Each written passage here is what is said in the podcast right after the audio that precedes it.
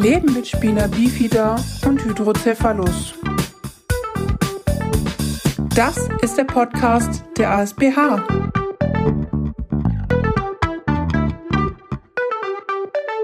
Ja, herzlich willkommen zur neuen Ausgabe des ASBH Podcast Leben mit Spina bifida und Hydrocephalus.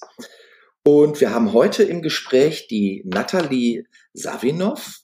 Nathalie ist Mutter einer vierjährigen Tochter mit Spina bifida und Hydrocephalus. Und ja, sie spielt in einer Band, liebt Musik, arbeitet seit einem Jahr bei der Musikzeitschrift Vinylkeks.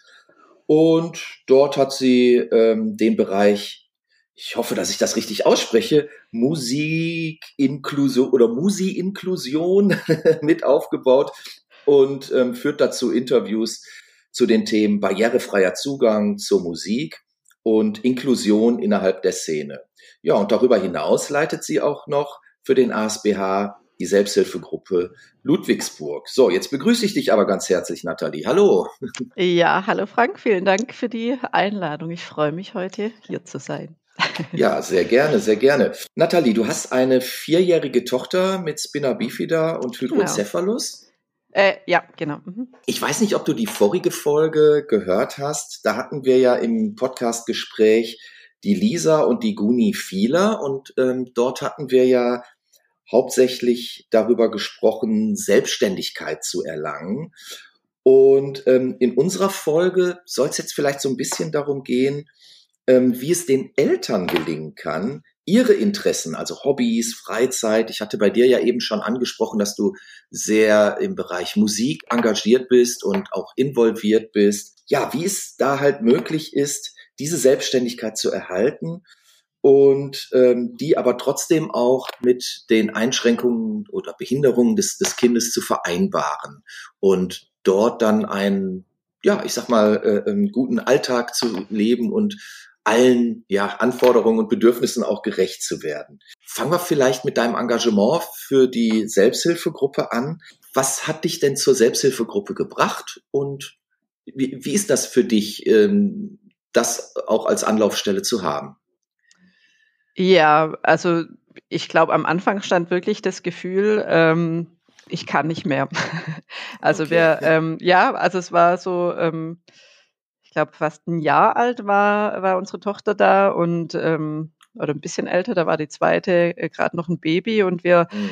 ähm, wir haben halt einfach gemerkt, dass wir so mit diesen, ähm, mit allem, was so im ersten Jahr auch auf einen einprasselt, an organisatorischem und sich überhaupt als Familie auch wiederfinden. Und ähm, wir wussten ja von ihrer Behinderung ähm, erst bei der Geburt quasi, waren überhaupt nicht mhm. drauf eingestellt. Ähm, und ähm, das war schon sehr anstrengend und auch für uns als äh, Familie. Ich meine, Kind rüttelt das ja eh immer so ein bisschen durcheinander, die Geburt eines Kindes, aber dann ähm, äh, in der besonderen Situation ähm, haben wir schon gemerkt, ähm, wir haben zwar ein sehr gutes, stabiles soziales Umfeld, aber es ist halt doch was anderes, sich mit jemandem auszutauschen, der die gleichen Erfahrungen macht tagtäglich. Mhm. Und das war so der, der Auslöser. Genau. Und dann äh, waren wir im Krankenhaus, wurden wir dann auf die ASBH erstmal aufmerksam gemacht. Mhm. Ähm, und die Sozialarbeiterin dort, äh, der hatte ich auch mein Anliegen geschildert und die meinte, ach komm, ich bringe dich da mal in Verbindung mit Jürgen Wolters eben. Und ähm, ah, ja. Mhm. so kam das dann zustande, genau. Dass wir mhm. da von Anfang an auch eine sehr gute Unterstützung erfahren haben und vor allem auch die Kontakte zu den betroffenen Eltern dann äh, hergestellt wurden aus unserem ja. Landkreis. Ja. Und dann hast du aber eine eigene Gruppe gegründet genau, oder hast du aufgesetzt?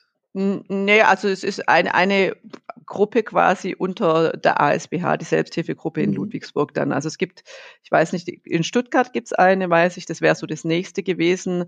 Aber ähm, wir haben halt dann die Familien in Ludwigsburg angeschrieben, speziell, und da war die Resonanz wirklich auch schön. Also wir, ähm, es hat sich dann auch stetig weiterentwickelt.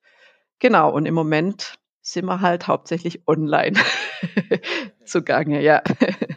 Und wie, genau. wie organisiert ihr euch jetzt gerade äh, in der Pandemiezeit? Du hast es eben angesprochen, genau. ihr seid hauptsächlich online, aber ja. ähm, ich denke, da ist ja auch darüber hinaus noch Abstimmungsbedarf etc. Wie, wie genau, also online, das hat sich tatsächlich natürlich durch äh, Corona ähm, hm. Ergeben. Wir haben das Glück gehabt, dass wir nach sehr langer Suche äh, Räumlichkeiten im Mehrgenerationenhaus in Ludwigsburg gefunden haben. Oh, ja. äh, an der Stelle auch mal vielen Dank an die Frau Ballandis, äh, die uns da auch die, den Raum immer frei hält, obwohl wir jetzt so lange auch nicht mehr vor Ort waren. Ähm, ja, ich glaube schon, dass es natürlich ähm, spezieller ist äh, bei, bei einer Selbsthilfegruppe in der, in der Pandemiezeit, ähm, passt man vielleicht auch ein bisschen eher auf, wir sind ständig alle in Krankenhäusern unterwegs oder beim mhm. Arzt und ähm, da war, also war so bei allen eigentlich klar, dass wir jetzt erstmal online weitermachen und es klappt aber auch echt gut. Wir treffen uns quasi mhm. per Zoom dann einmal im Monat. Ja. Und ähm, ja, wir haben sogar drei, vier Familien in der Zeit dazu gewonnen, äh, die oh, wir auch bis heute noch nicht gesehen haben. Das hat sich irgendwie auch durch Vernetzung dann irgendwie mhm. ergeben. Also das hat der, ich, ich hatte so ein bisschen Angst, ähm, dass das so das Ende der Gruppe, der Anfang der Pandemie das Ende der Gruppe bedeutet, aber okay. im Gegenteil, das war eigentlich eher so, ja, wurde nochmal so ein bisschen, bisschen befeuert. Intensiver. Ja. ja. Wie, wie groß ist eure Gruppe? Kann man das so sagen? Ja, es ist tatsächlich so ein bisschen wechselnd. Also so die Teilnehmer, mhm. die dann online dabei sind, sind oft äh, live nicht dabei, weil die dann vielleicht auch ein bisschen weiter her aus dem Großraum Heilbronn oder sogar noch weiter herkommen. Ähm, also die, die online dabei sind, sind andere oft als die, die dann äh, bei den realen Treffen mhm. dabei sind. Was aber auch ganz schön ist, weil so hat man noch mal so ein bisschen auch ganz unterschiedliche, oh, ich kann es gar nicht sagen, zwischen zwischen fünf und zehn Familien oder einzelstehende Personen mhm. so und auch alle Altersgruppen. Also wir haben viele jetzt tatsächlich wieder mit ähm, Kleinkindern oder Babys, aber auch ähm, eine Teenagerin dabei oder ah, auch ja, erwachsene schön. Personen und dadurch mhm. ähm, ja können wir eigentlich alle ganz gut voneinander profitieren auch, ja, oder von den Ja, das denke ich ja. mir. Ja. Was sind denn so hauptsächlich die, die Themen, die ihr im, äh, ja, ich sag mal, im, im engen Kreis äh, miteinander äh, wälzt? Im Grunde sind es Themen, die unseren Alltag bestimmen. Also, ja. und unser Alltag wird halt bestimmt durch organisatorisches, viel organisatorisches wie äh, Anträge, Pflegegrad, mhm. Schwerbehindertenausweis, mhm. Steuersachen, solche Dinge, ähm, Widersprüche einreichen, äh, was macht man, wenn die und die Entscheidung getroffen wurde, ähm, wie ist das mhm. bei eurer Krankenkasse und so weiter und so fort. Aber natürlich auch viel Persönliches, also was belastet, vor allem jetzt gerade während mhm. der Corona-Zeit, aber auch sonst, welche Sorgen sind da.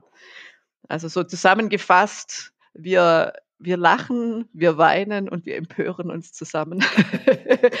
und das, der, der, Fokus liegt auf dem Zusammen und ich glaube, das ist okay. so das, ja, also genau. Also es gibt auch, ähm, der Jürgen Wolters hatte dann zum Beispiel mhm. mal ein ähm, Urologen aus Mannheim, einen den Professor Dr. Stein engagiert, der hat einen mhm. Vortrag dann gehalten. Das war auch sehr toll. Also da waren wir alle ganz arg begeistert, weil da einfach auch Sachen besprochen werden können, die bei so den Regelterminen oft zu kurz kommen. Man ja, hat halt oft die mhm. Zeit nicht.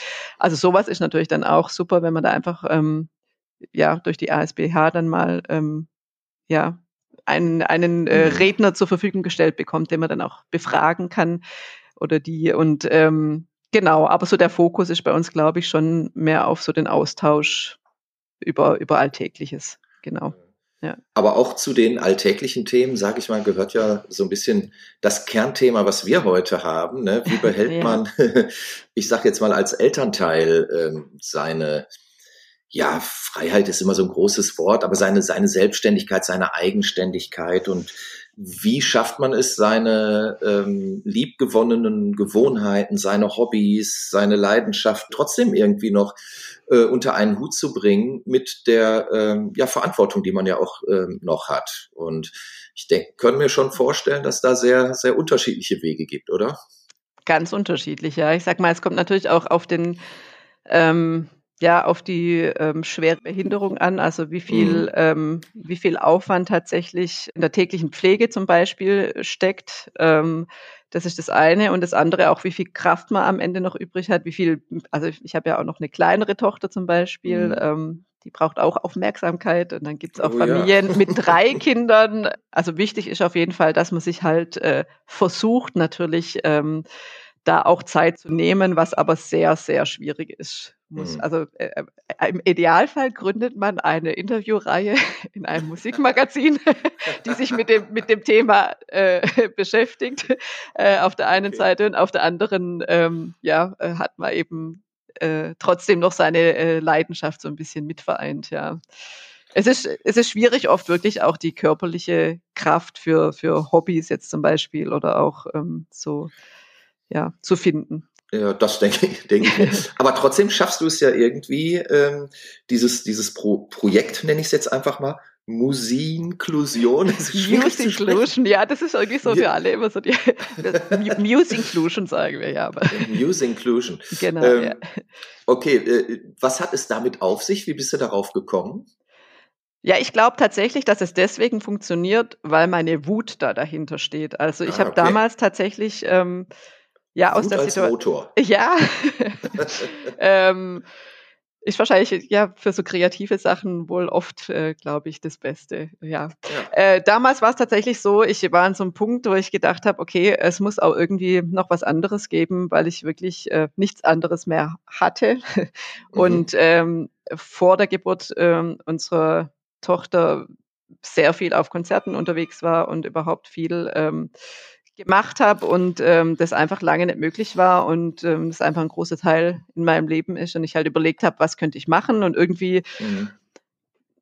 ich hatte erst dann so ein Instagram-Blog mal, aber das war mir, äh, wo ich dann Platten vorgestellt habe, das war mir aber so zu sehr bildreduziert und ich wollte irgendwie auch mehr Inhalte liefern und dann hat mich ein Freund auf eine Anzeige vom Vinylkeks aufmerksam gemacht mhm. Und ähm, da hatte ich mich dann beworben und es hat dann geklappt und ähm, da bin ich eigentlich relativ schnell, wo es dann um so neue Serienvorschläge ging, so mit der Tür ins Haus gefallen. Und es wurde dann aber auch dankend angenommen. Mhm.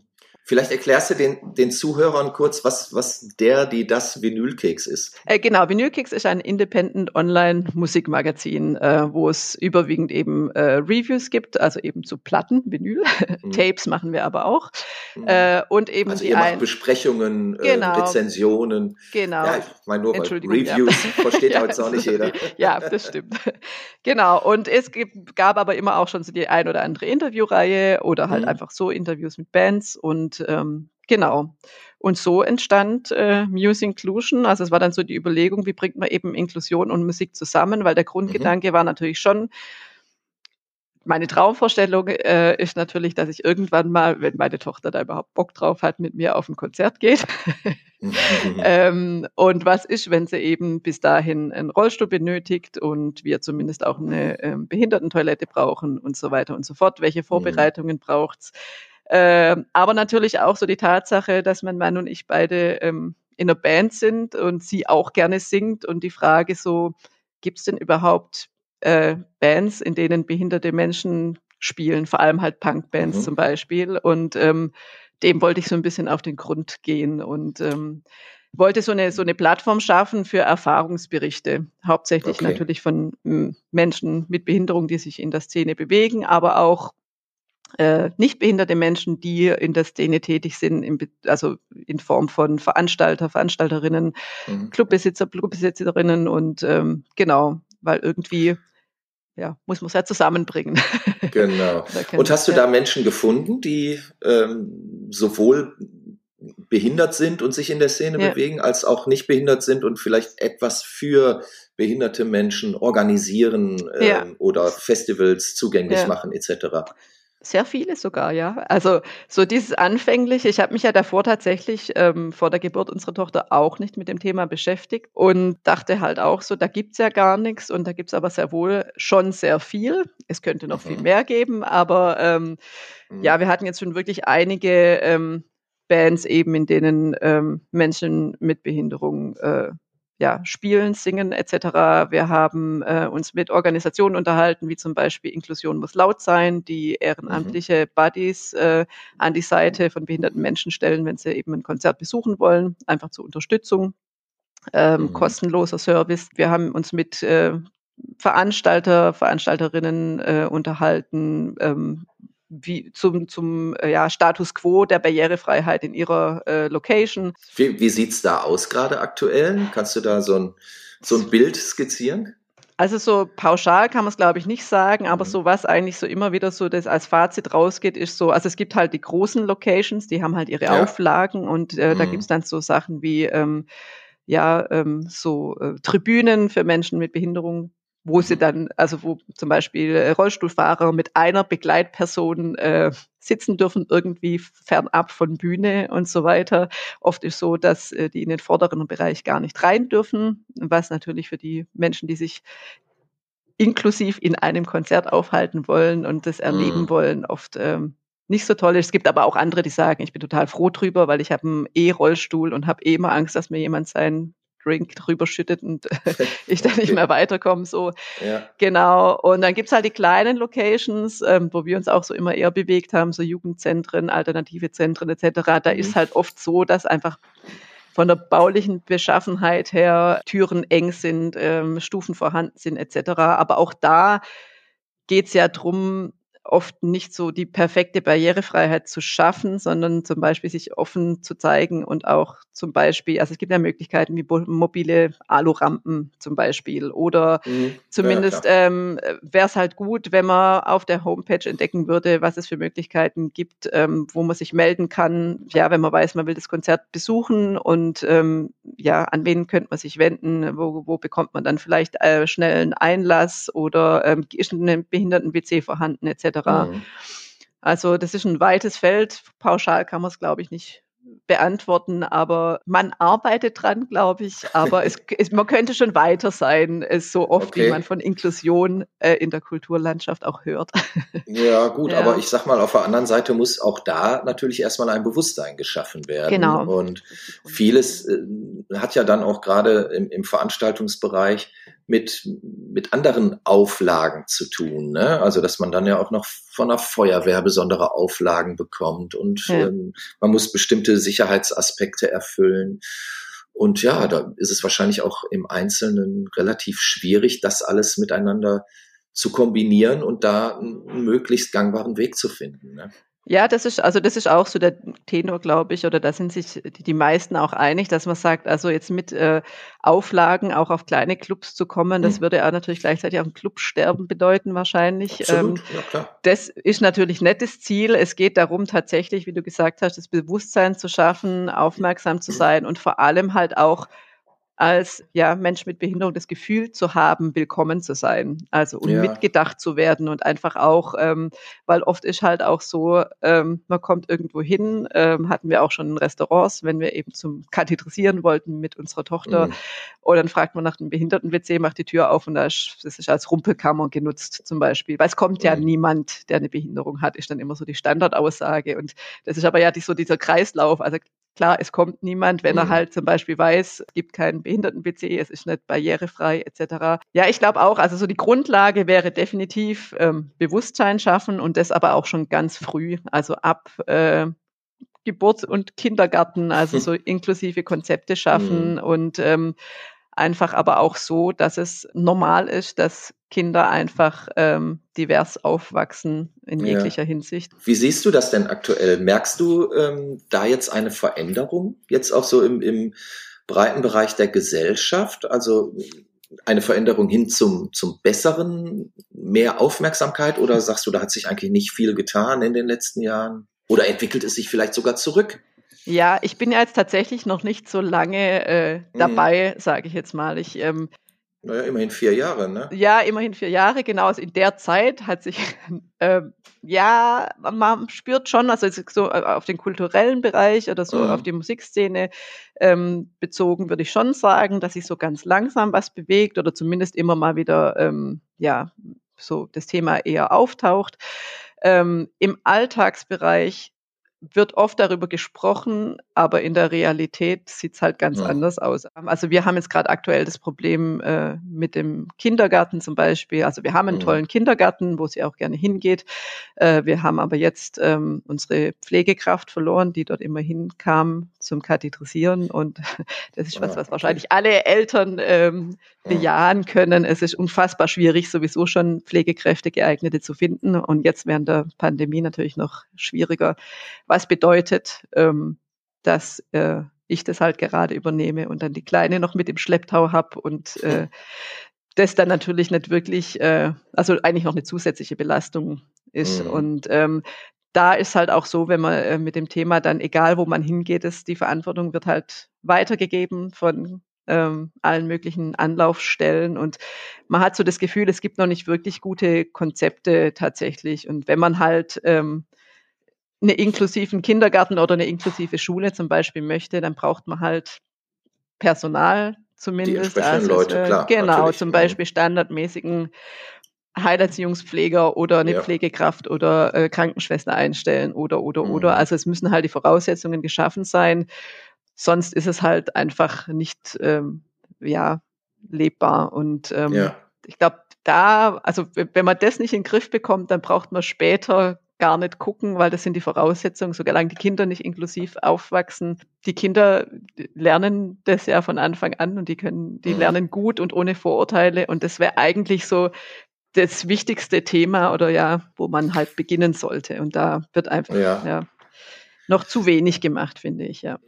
Da hatte ja im, im letzten Podcast die ähm, Lisa Fehler, die hatte ja auch ähm, gesagt, dass sie das ähm, irgendwann selbst gelernt hat, sich äh, zu katheterisieren mhm. ja. und dann aber ja auf Unverständnis gestoßen ist und ähm, gemerkt hat, dass es ihr halt oftmals gar nicht zugetraut wird. Und, und sie es deswegen dann zum Beispiel in der Schule auch nicht wirklich ausüben durfte und äh, auch nicht alleine Bus fahren durfte und so weiter, weil man gesagt hat, nee, du hast halt äh, äh das und das und kannst das nicht. Also hat man einfach angenommen. Und mhm. ich glaube, dass da auch noch ganz oftmals so ein, so ein falsches Bild äh, in, den, in den Köpfen ja. Äh, ja. besteht. Ne? Und das vielleicht ist, muss man da ja. auch ansetzen, um da äh, auf ja, Aufklärungsarbeit ganz genau. im klassischen Sinne zu leisten. Genau. Also das ist, glaube ich, wirklich auch was, also was wir von Anfang an erlebt haben, mhm. ähm, ist was für ein ähm, Stellenwert Menschen mit Behinderung in unserer Gesellschaft halt immer noch eingeräumt wird. Und das passiert ganz oft. Welcher Stellenwert ist das? Ähm, der Stellenwert des leidenden Menschen, der hm. dem relativ wenig zugetraut wird. Ja. Genau. Und das fängt an mit äh, dem ersten Satz, den man nach der Geburt hört von allen möglichen Menschen, die zum Beispiel noch hm. nicht wissen, was mit unserer Tochter war. Herzlichen Glückwunsch, Hauptsache gesund. Dazu gibt es ja mhm. auch ein Buch jetzt von Barbara Zimmermann für, über die okay. ASBH. Genau, die hat so mhm. äh, Briefe gesammelt, äh, die Eltern an ihr damaliges Ich geschrieben haben. Das wird demnächst, glaube ich, veröffentlicht. Das finde ich ganz toll. Mhm. Weil sowas hätten wir uns damals gewünscht, weil das war so, ja, so dieses, das ist so das, was in den Köpfen einfach drin ist. Und dann geht's weiter mit, äh, dass wir erstmal Seelsorger zur Seite gestellt bekommen haben, was gut gemeint war, aber in dem Moment dachte ich so, hä? also Seelsorge kenne ich halt im, mhm. im Bezug auf ähm, ja, Tod zum Beispiel oder ja, so. Ja, also so, mhm. dann geht's weiter mit, dass auch heute noch immer wieder Menschen zu uns sagen, aber das ist ja verrückt, man sieht ihr ja gar nichts an. Ähm, mhm. Und das als Kompliment meinen. Und ich denke, mhm. also dieses, dieses, dass die Menschen denken, dass es gut ist, dass man eine Behinderung nicht sieht. So, so Kleinigkeiten. Und es ist oft gut gemeint und ich verstehe ja. auch, was dahinter steckt. Ich mache den Leuten auch gar keinen Vorwurf tatsächlich, weil ich glaube, dass wir alle von vornherein wirklich so sozialisiert werden, weil das halt einfach mhm. immer noch so in den Köpfen ist. Und ich glaube, das also ist was, man weiß auch nicht, wie man das machen könnte, außer eben von Anfang an aufklären. Ich glaube, das ist der einzige Weg, ne? Aufklärung, Aufklärung, Aufklärung. Ja, also genau. Bildung, Weiterbildung, drüber sprechen, Projekte äh, veranstalten. Mhm. Dass es auch viel mehr Thema in der Schule zum Beispiel wird mhm. oder dass, ich finde, da könnte man schon tatsächlich noch viel mehr machen. Und mhm. ich glaube, das ist wirklich der einzige Schlüssel dann auch für so eine, für, für das Ansatzthema Inklusion, wenn man mit einem Bewusstsein reingeht, dass jede und jeder auf Augenhöhe äh, gesehen wird und auch als wertiger Mensch behandelt wird. Und solange mhm. der behinderte Mensch eben der leidende, arme, kranke Mensch ja, ist, ähm, wird das halt nicht funktionieren. Also ist es nicht grundsätzlich ein Problem, dass wir generell eher defizitorientiert sind? Ja. Und ähm, das auch gerade zum Beispiel im, im Schulbetrieb oder in diesem, ich sag mal, Leistungsbetrieb, den wir ja grundsätzlich haben, immer vom Defizit ausgegangen wird. Ja. Also man muss gewissen Anforderungen genügen.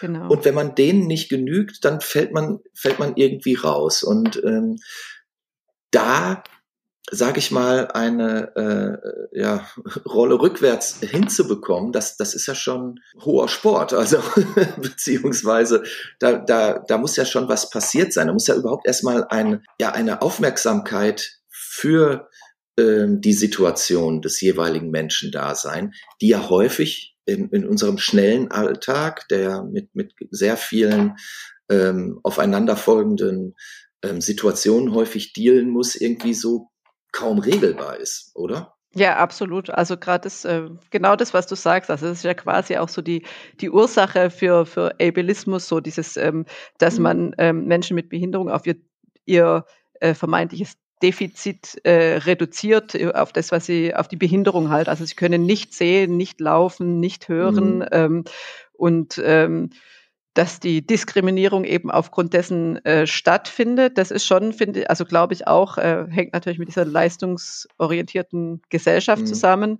Das ist das eine. Und das andere ist, glaube ich, dass also es ist ja schon oft so, zumindest in, ja, in gewissen Kreisen, sage ich jetzt mal, ähm, dass sehr viel darüber gesprochen wird, dass man gegen etwas ist. Man ist gegen Diskriminierungsformen mhm. wie ähm, Sexismus, gegen Ableismus, gegen alle Ismen wahrscheinlich irgendwie. Mhm aber ähm, sich aktiv damit auseinanderzusetzen im Sinne von, ja, warum sind denn zum Beispiel ähm, in meinem Freundeskreis, warum gibt es denn da keine behinderten Menschen? Oder warum mhm. ähm, gibt es da keine oder wenige Menschen mit Migrationshintergrund? Oder, oder, oder. Also es ist, man, man ist oft dagegen, man redet viel drüber, aber ich habe schon das Gefühl, dass das oft auch so in der eigenen Bubble und so am Rande passiert.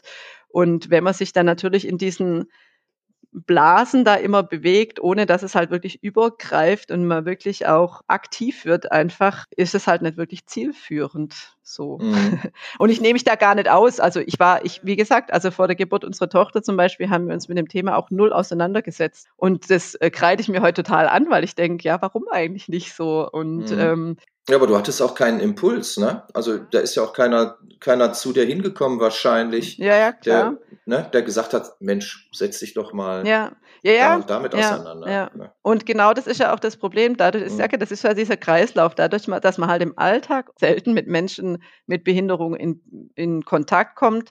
Man hat es eben nicht in diesem Alltagsbild und das würde aber passieren, glaube ich, wenn man eben ganz früh anknüpft und ähm, sich um Sachen kümmert wie ausreichende Barrierefreiheit, äh, Kontakt, also wirklich inklusive Kindergärten und Schulen, äh, wo es einfach normal ja. ist, dass es nicht nur ein Kind mit Behinderung gibt. Weil ich kenne schon viele Leute, die sagen, oh ja, aber bei mir damals in der Schule, da war ein Kind mit Behinderung mhm. und erzählen dann auch immer davon. Und ich denke, ja krass, aber also das ist dann so das eine Kind, das immer in Erinnerung geblieben ist, aber es wäre natürlich viel, viel schöner ähm, zu wissen. Das Quotenkind. Ja, genau. Und ich denke dann halt auch, was man, also wir sind jetzt noch beim Kindergartenthema, da ist, da läuft es mhm. echt noch gut und ähm, sie fühlt sich wohl und, und hat viele Freunde und alles ist toll mhm. und so, aber langsam kommen die Fragen und wie wird es dann aber in der Schule, wenn sie dann die einzige quasi ist? Ja, also wir versuchen schon auch so ein soziales Umfeld für sie zu schaffen, mhm ähm, wo sie eben das Gefühl hat, sie ist eine von vielen und nicht äh, äh, eine außerhalb äh, der, der anderen Gruppe oder so. Also und ähm, ja, ja. Ja, das ist aber schwierig tatsächlich, ähm, zum Beispiel so eine Schule zu finden. Okay, jetzt hatten wir ja das Thema eigentlich so ein bisschen anders gesetzt, auch mein, alles, alles toll bisher, gar keine Frage. Nein, nein, nein, nee, nee, alles super, alles super.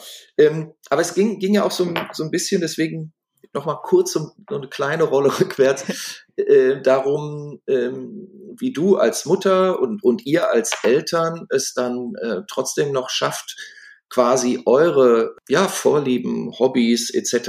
Äh, ausleben zu können. Und äh, ja, in dem Zusammenhang arbeitest du ja auch für, für dieses äh, Online-Musikmagazin und du hast ja auch gesagt, dass ihr äh, Reviews macht, also Plattenbesprechungen etc. und ähm, aber auch Interviews führt. Hast du im Rahmen dieser Interviews, die ja den Fokus auf die Musik des jeweils interviewten Menschen äh, oder der Band oder was auch immer haben, hast du in dem Zusammenhang auch etwas mitnehmen können für deinen Alltag? Total, ja. Also vom, vom ersten Interview okay. an, vom ersten Interview an tatsächlich äh, habe ich eine sehr gute äh, Freundin gewonnen. Okay. Das ja, war meine erste Interviewpartnerin, ja, und wir tauschen uns wirklich ähm, regelmäßig auch aus. Und mhm. ähm, das war ein sehr großer Gewinn für mein Leben, definitiv. Ähm, aber auch sonst, also ich habe tatsächlich auch mit, habe ich kürzlich auch zu meiner Mama gesagt, ähm, glaube ich, zu fast allen e-, ehemaligen Interviewpartnern und Partnerinnen auf irgendeine Art Kontakt. Und es sind mhm. entweder neue Projekte entstanden, wie jetzt zum Beispiel Muse Inclusion ähm, bei Punk Rockers Radio, einmal im Monat mit dem mhm. René, mhm. auch mal Interviewpartner in äh, unserer Reihe war. Oder halt eben wirklich auch freundschaftliche Kontakte oder Austausch. Ähm, das war also allein schon deswegen es sind es sehr große Gewinne tatsächlich. Für mich war auch zu Beginn und äh, mit der Beschäftigung mit Spina Bifida war halt äh, mhm. das Thema Barrierefreiheit hauptsächlich auf Rollstuhlgerechtigkeit äh, eingestellt im Kopf. Mhm. Und ähm, wir hatten zum Beispiel aber jetzt auch, ich hatte mit einer äh, blinden Sängerin gesprochen oder ähm, mit zwei blinden Schwestern, die auch regelmäßig auf Konzerte gehen. Mhm. Einfach da auch nochmal ähm, zu verstehen, dass es so viele unterschiedliche Arten von Behinderung und deswegen auch unterschiedliche ja. ähm, Bedürfnisse gibt ähm, mhm. die man halt irgendwie ja nicht, nicht vergessen darf, wie auch jeder Mensch ohne Behinderung einfach andere Bedürfnisse hat, um auf ein Konzert zu gehen und da einen entspannten mhm. Abend zu haben. Und ähm, da sind sehr, sehr viele Dinge, die oder auch Denkanstöße, die ich äh, hatte für mich. Äh, oder, oder wir auch für uns als Familie. Wir unterhalten uns natürlich dann auch im Nachgang in der Familie drüber. Ja. Und ähm, meine Eltern hören oder lesen jedes Interview. Mhm. Also ich glaube, für die ist auch ein Gewinn tatsächlich, sich auch mit dem Thema Behinderung auseinanderzusetzen. Das ist ja auch wichtig, ne? Dass, Total. Dass das ja. auch in, in alle Generationen und alle Gesellschaftsbereiche vordringen genau, kann. Genau, ja. So also das, das mhm. ist schon so, so, so, so ein Bindeglied und auch oft, ähm, also ich, ich bringe mich da tatsächlich schon auch immer wieder mit persönlichen Dingen ein, mehr als ich gedacht habe. Aber mhm. ähm, ähm, auch da findet eher so ein Austausch statt und das bringt mir irgendwie dann auf eine Art auch wieder was und ableistische Gedanken, die man halt ja. einfach ähm, in sich trägt. Ich erinnere mich da an eine Situation, wo wir mit meiner Tochter irgendwie mhm. unterwegs waren und sie wollte auf den Turm klettern mit ganz vielen Stufen. Und ich sage auch noch in ihrem Beisein, aber das schafft sie doch nicht, weil sie mit meinem Mann gehen wollte. Total mhm. bescheuert. Mhm. und habe mich hinterher so geärgert und auch dann nochmal mit ihr gesprochen. Und ähm, mhm. also auch wieder so auf dieses Nicht-Können und auf dieses äh, Defizit, sie schafft es eben kräftemäßig jetzt ja. nicht und so äh, reduziert. Und solche Dinge oder solches, dieses, dieses Bewusstmachen, das ist eigentlich wirklich, glaube ich, hauptsächlich durch die Interviews passiert. Also durch okay. die, den Austausch mit den Menschen dort. Ja. ja. Ja. Jetzt hast du eben ja schon oder schon zweimal das, das Wort Ableismus anklingen lassen. Was verstehst du denn darunter oder was bedeutet das für dich? Genau, musste ich damals auch erstmal googeln. Ist immer blöd. Normal erkläre ich das eigentlich auch immer gerne mit dazu, weil ich auch finde, ja. dass auch die Sprache barrierefrei sein sollte. ähm, ich verstehe eben da, darunter, dass ähm, ja, also die Diskriminierung von Menschen mit Behinderung aufgrund mhm. äh, ihres, äh, ihres Nichtkönnens, wie äh, eben, wie ich vorher sagte, nicht laufen können, nicht sehen können, nicht ja. hören können, so die ersten drei Sachen, die mir jetzt einfach eingefallen sind. Wie gesagt, also nehme ich davon nicht aus, wie ich gerade sagte. Also mhm. ich habe da immer, äh, also auch selber äh, Situationen, in, denen ich, in denen ich einfach äh, mir das bewusst machen muss, dass ähm, dass ich wahrscheinlich halt da auch selber so drin steck und mir das immer wieder neu ähm, ja. Naja, klar, du lebst muss. in dieser Gesellschaft, du bist ja. hier groß geworden, du bist hier sozialisiert worden. Ja. Natürlich, äh, also ich meine, das muss man sich ja nicht vorwerfen, aber ähm, du setzt dich ja aktiv damit auseinander und du willst ja auch etwas daran ändern. Also von daher bist du da ja schon auf einem ganz anderen Weg. Ne? Ja, ich glaube, wichtig ist eben, dass man sich bewusst macht und nicht mhm. von vornherein denkt, dass man alles richtig macht. Und auf der anderen Seite finde ich es aber genauso wichtig, dass man sich Fehler zugestehen kann, die auch sich selber eingestehen kann und mir dann auch anhöre, was mein Gegenüber zu sagen hat. Und ich meine, es gibt natürlich auch welche, die sind wirklich blöd. da kann man dann schon was sagen. Aber ähm, oft werden so ähm, Bemühungen oder, oder der Wille auch da zu unterstützen von vornherein irgendwie kaputt gemacht, äh, indem man halt ähm, erstmal nur auf den Fehler zeigt. Und das ähm, finde ich ein bisschen schade, weil das, glaube ich, äh, viele Menschen auch so ein bisschen ja, verunsichert und dann eher dazu führt, dass die sich in ihr Schneckenhaus zurückkriechen, ja. sagen, ah, dann, dann mache ich die, sage ich lieber gar nichts dazu oder beschäftige mich mhm. lieber gar nicht mit dem Thema, weil da kann man ja eh nur was falsch machen. Mhm. Ja. Also gerade wenn es um so sprachliche Sachen geht, das ist oft so ein Thema.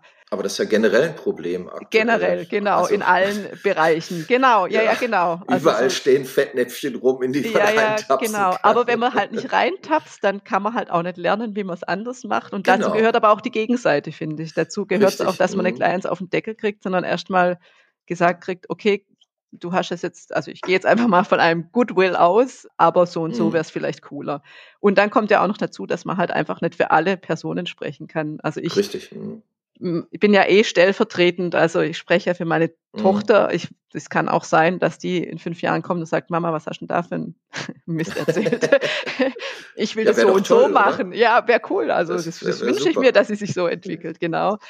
Ähm, ja. Im Idealfall fragt man halt oder kommuniziert mit seinem Gegenüber und ähm, ich glaube, das ist so die, die Grundlage, Kommunikation auf Augenhöhe, ja. Kommunikation ist immer die Grundlage von allem. Absolut. Und ich glaube, wenn, ja. wenn wir das als, als Menschen der heutigen Zeit noch viel besser verstehen und auch die, die Möglichkeit der Kommunikation viel besser nutzen können, ähm, dann ist viel gewonnen. Und ja. ähm, das wird leider mein, mein Empfinden viel zu selten genutzt, auch die, die technischen Möglichkeiten, die wir jetzt haben. Ich meine, dass wir jetzt hier, du bist irgendwie 600 ja. Kilometer von mir entfernt oder so, dass wir äh, dieses Gespräch jetzt führen können, ist toll, weil es diese Technik äh, gibt, eröffnet aber ja auch für andere Menschen, die uns dann vielleicht in der nächsten oder übernächsten Woche zuhören, vielleicht auch wieder neue Horizonte und ja. das, das ist doch toll. Ja. Und das sollte viel mehr und intensiver eingesetzt werden und genutzt werden. Ja. Aber gut, das ist meine persönliche Sicht. Nee, nee, da stimme ich dir voll und ganz zu. Also es gibt natürlich auch die Gegenseite so, man mhm. kann es auch negativ nutzen, gerade in den sozialen Medien. Klar. Das, ja, das ist und, ja immer so. Ähm, mhm. ist halt einfacher, kurz mal jemanden zu blockieren zum Beispiel oder mhm. jemanden wegzuklicken oder halt auch irgendwie ähm, was rauszulassen, was man sich so im realen Leben nicht trauen würde. Ja. Was aber vielleicht ja auch manchmal von Vorteil ist, weil man sich eben dann traut. Also es gibt immer Vor- und ja. Nachteile, es ist schwierig genau. zu sagen. Ja, ja. Dann nehmen wir doch die Vorteile in den Blick. ja, bin ich auch voll dafür. Ja. Versuchen das erstmal so hinzubekommen. Ja. Ein sehr schönes, sehr rundes Gespräch. Ich bedanke mich ganz herzlich bei dir, Nathalie, dass äh, du uns da hast teilhaben lassen an, an deiner Situation und auch an, an deiner Sicht der Dinge. Ich wünsche dir noch viele tolle Interviews im, im Rahmen deines Projekts und ja, viele interessante Gedanken, Anregungen und tolle weitere Kontakte. Ja, vielen Dank gerne. auch nochmal, dass ich zu Wort kommen durfte. Ich habe hoffentlich nicht zu viel ja. geredet, aber das ist so ein Herzensthema da. Das ist super. Dann war es das für die vierte Folge des ASBH-Podcasts Leben mit Spina bifida und Hydrocephalus. Und ich sage Tschüss. Ja, tschüss, vielen Dank. Leben mit Spina bifida und Hydrocephalus. Das ist der Podcast der ASBH.